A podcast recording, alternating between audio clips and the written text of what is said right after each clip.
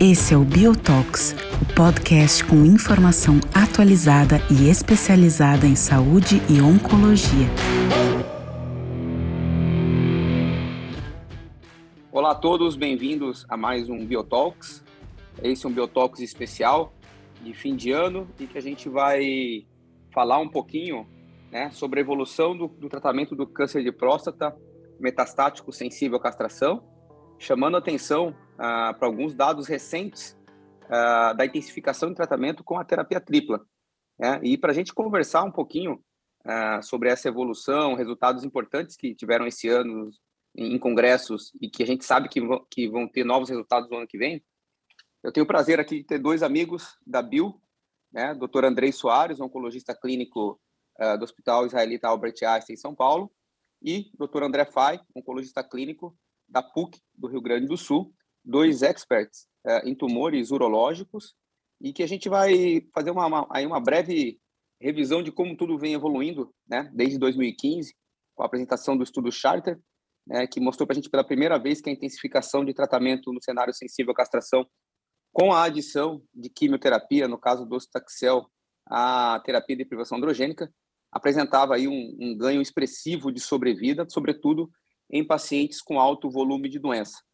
É, posteriormente, a gente teve a apresentação dos dados do Latitude, né, que também confirmaram para a gente a intensificação do tratamento, aí no caso, com a adição de abiraterona, em, é, em, em, pacientes com doença de, de alto risco, né, que são outra definição, a gente não vai entrar muito em detalhes, e confirmando né, essa intensificação do tratamento, posteriormente a, apresentação do estudo Stampede, mostrando que a intensificação do tratamento com a biraterona também aí é, tinha um ganho de sobrevida independente de risco e volume de doença. Uh, então, Andrei, rapidinho, uh, alguma coisa complementar nessa linha histórica aí que, que, que eu passei em relação à químio, à biraterona, é, e qual que é a sua, a sua impressão inicialmente desses dados que já foram apresentados, que são bem sedimentados aí já na literatura oncológica? Obrigado, Andrei. Bom, obrigado, Sabina. Obrigado, André. É um prazer estar aqui papiando um pouquinho. Acho que ano feliz para a próstata de novo, né? Bom, o que a gente tinha, né, toda essa linha histórica, né, Sabina, é que acho que os, os estudos pivotais mais importantes realmente tentavam buscar uma, uma população selecionada, né? O estudo Charted acabou dividindo em alto e baixo volume, como você bem colocou, aqueles critérios do próprio Charted. É, e a gente viu o benefício de quimioterapia numa população de mais alto volume, né? Uh, o estudo Latitude colocou pacientes de alto risco também o benefício nisso. O Stampede, na verdade, mostrou o benefício em todas as populações. Mas isso acabou nichando, principalmente o docetaxel, uma quimioterapia, a população de alto volume. Né? Os critérios, então, quatro ou mais lesões, sendo uma extraxial ou doença visceral.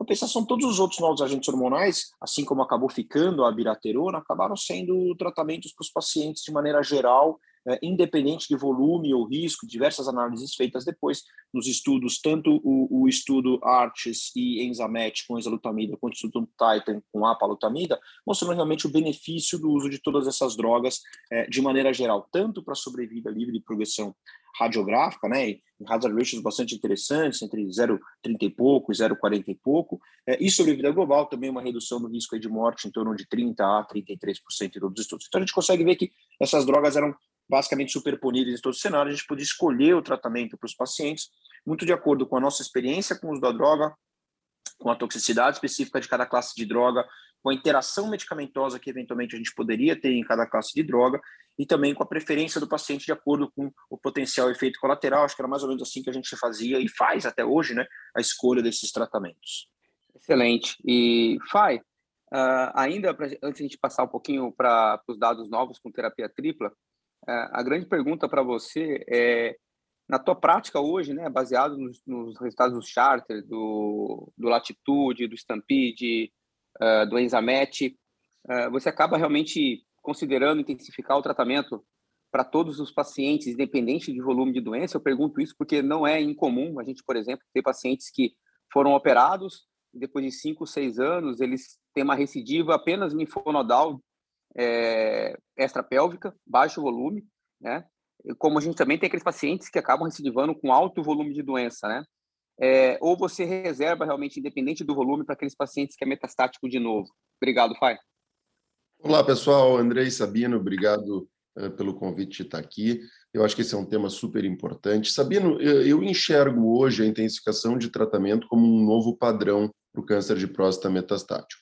Mas, sem dúvida, existe um grupo de pacientes que talvez não precise desse tratamento intensificado. Né? E, e eu acredito que a gente possa selecionar pacientes que ainda podem ser tratados uh, só com terapia de deprivação androgênica. Né? Então, por exemplo, pacientes idosos, pacientes com doenças de comportamento biológico muito pouco agressivo. Né? Eu acho que individualizar esses cenários, de fato, uh, é extremamente importante e existe essa população. Então, eu ainda tenho alguns pacientes na minha clínica que, de fato, tem, né, não recebem um tratamento intensificado, mas eu acho que, como regra geral, essa é a exceção. Esse é o caso hoje eh, individualizado para mim, porque os dados e os benefícios e ganhos de sobrevida global e em outros desfechos que a gente avalia em pacientes com câncer de próstata são de fato bastante significativos. A gente está falando de ganhos absolutos, eh, aproximadamente eh, de um ano de ganho de sobrevida. Esse é um ganho robusto, né, que de fato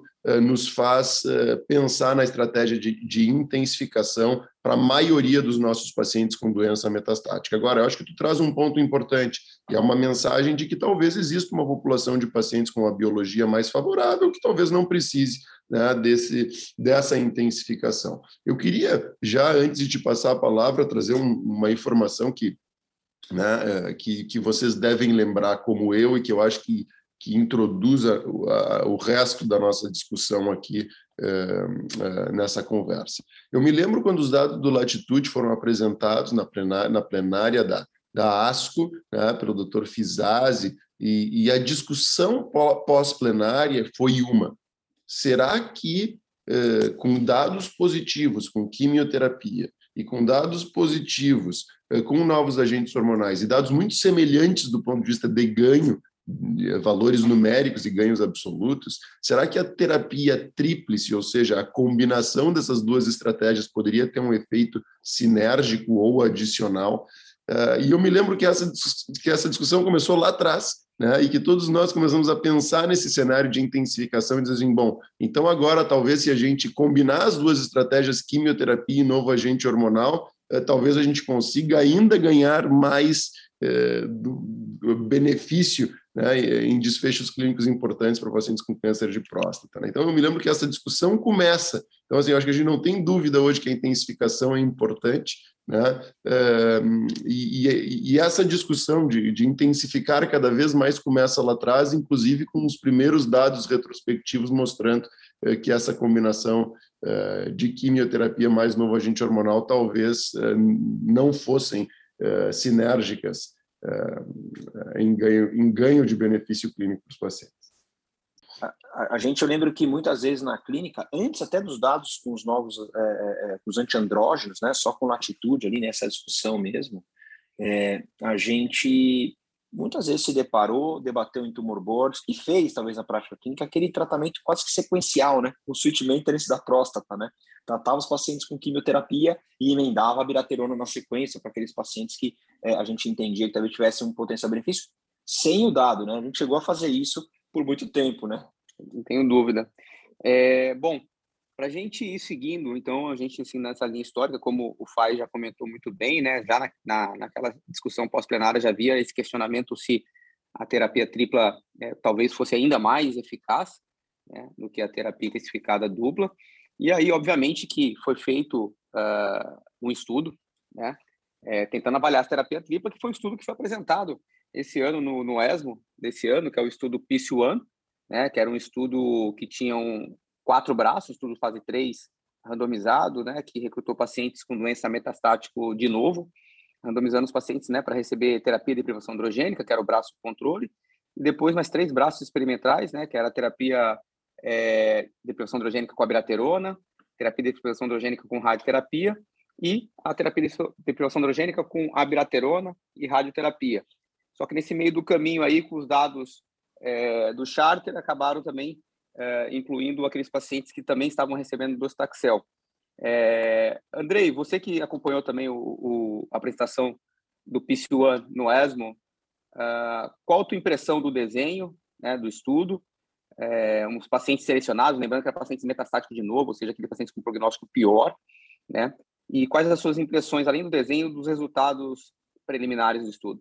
Então, Sabino, esse, esse, esse, foi um estudo bastante aguardado e interessante, é, porque até se a gente colocar historicamente aqui, a gente tem os dados tanto do estudo ARTES quanto do estudo uh, ENZAMET, o estudo Titan, que já tinham uma população que poderia ter recebido como tratamento padrão um pouquinho de quimioterapia, como você bem colocou, né? Então, em 2015 a gente conheceu os dados do Charter, e a partir de então, o que era o melhor tratamento clínico não era mais só bloqueio androgênico, era bloqueio androgênico com docetaxel. E a gente tem nesses estudos, por exemplo, uma incidência aí que varia de 10 a 45% de frequência de uso de docetaxel nesses estudos. O que a gente, só colocando porque que a gente aguardava bastante dados do PIS, era o que nesses estudos a gente não conseguiu ver nenhum benefício da adição de quimioterapia né, é, é, nesse subgrupo de pacientes que tinham recebido quimioterapia. Importante a gente colocar aqui, é, eram utilizados as moléculas antiandrógenas, como a gente falou, e que, por exemplo, no estudo Enzamet, elas foram utilizadas concomitantemente. Então, o paciente precisava começar a enzalutamida é, até dois ciclos depois do início do dostaxel e utilizado em conjunto. E ali foram 45% dos pacientes que tomaram. No estudo ARTS e no estudo Titan, na verdade, onde 10% e 18% dos pacientes receberam é, é, dos taxelos, os pacientes recebiam de forma sequencial, teriam que terminar a quimioterapia e receber depois. Os estudos foram todos negativos nessas análises específicas. Então, o estudo PIS foi um estudo extremamente aguardado. E agora, então, voltando ao que você me perguntou em termos de desenho do estudo, eu acho que é, ele foi feliz na troca do seu braço de tratamento padrão, porque senão a gente só ia ter mais uma resposta em termos de, de bloqueio androgênico, né? Então, acho que a adição de permitir os pacientes receberem dostaxel, acho que foi feliz, foi uma emenda feliz, e infelizmente ela aconteceu no meio do caminho, né? Não tem muito jeito. A gente tinha ali 40, no final ficaram 40% dos pacientes que tomaram só ADT e 60% dos pacientes que tomaram ADT mais dostaxel, e essa foi a avaliação apresentada aqui pelo, pelo Dr. Fizazzi, né, com a atualização sobre o global. E acho que o desenho de colocar um braço de radioterapia também é interessante, porque leva a uma discussão de que o tratamento do primário também era um tratamento que eventualmente era eficaz. E no desenho do estudo é importante colocar aqui que a população estudada, como você bem falou, é uma população de novo, especificamente de novo, e aqui independia de volume e de risco, que eram pacientes com pelo menos uma lesão metastática em cintilografia ou tomografia era suficiente. O que a gente já tinha de dado na, na ASCO desse ano era que a sobrevida de progressão radiográfica tinha sido positiva em favor da, da, desse, desse braço, e na análise dos pacientes que receberam ADT mais docetaxel ou ADT mais docetaxel e abiraterona, o que a gente viu foi realmente uma redução de 50% do risco de progressão dos pacientes. E aí uma análise é, é, pré-estratificada entre volume mostrou que tanto baixo quanto alto volume tiveram benefício de sobrevida livre de progressão radiográfica, né, em atrasá-la. E o que a gente viu de uma maneira muito interessante, pela primeira vez a terapia tripla, né, numa população avaliada especificamente com o uso de quimioterapia, realmente houve um benefício de sobrevida global, uma redução do risco de morte da ordem de 25% para os pacientes que fizeram ADT mais docetaxel mais abiraterona versus pacientes que fizeram ADT mais docetaxel. Então, é, e isso foi principalmente da população de alto volume de doença. Ah, então esse é o grande ponto, que esse benefício, na verdade, 25% foi na população de alto volume de doença. Então, trazendo aqui as primeiras discussões de que realmente intensificação maior de tratamento para os pacientes com câncer de próstata metastático sensível à castração dão ganhos de sobrevida global. E aqui está no prato e na mesa, eu vou deixar para o Fábio falar, é, talvez, quem são os pacientes que a gente vai tratar nesse cenário. É, é, esse é um bom ponto. Eu, eu acho, Andrei, que tu tocou num ponto importante, que foi uma crítica desse estudo, que foi questões relacionadas, foram as questões relacionadas à metodologia e, de alguma forma, é, ter tido essa mudança de critério de inclusão, e que eu concordo contigo, é extremamente importante, porque, de fato, o padrão de tratamento mudou, né? Então, é, apesar disso ter um impacto metodológico, ele era necessário né? E acho que, que isso, de alguma forma, não invalida o resultado do estudo, né? E eu acho que é um ponto importante a gente lembrar que todos esses estudos né, eh, foram desenhados num cenário onde o docetaxel ainda não era uma terapia padrão, né? Então, a gente não tinha como como definir eh, o a combinação de eh, de, de, castração com docetaxel como o braço de standard of care. Então, eu acho que esse é um, esse é um, ponto, um ponto importante. Né? E eu acho que, que de fato, eu, eu volto a, a pensar um pouco nos ganhos absolutos. O ganho absoluto é muito significativo, novamente. Né?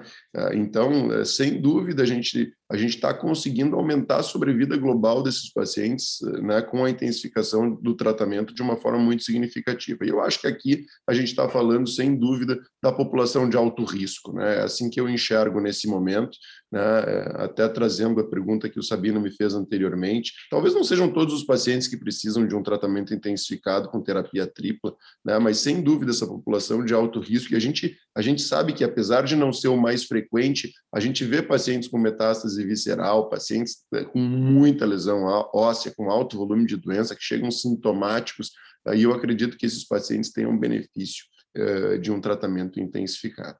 É, não, é realmente impressionante o resultado, lembrando que os pacientes do PIS-1 tiveram uma sobrevida mediana acima de 5 anos, né?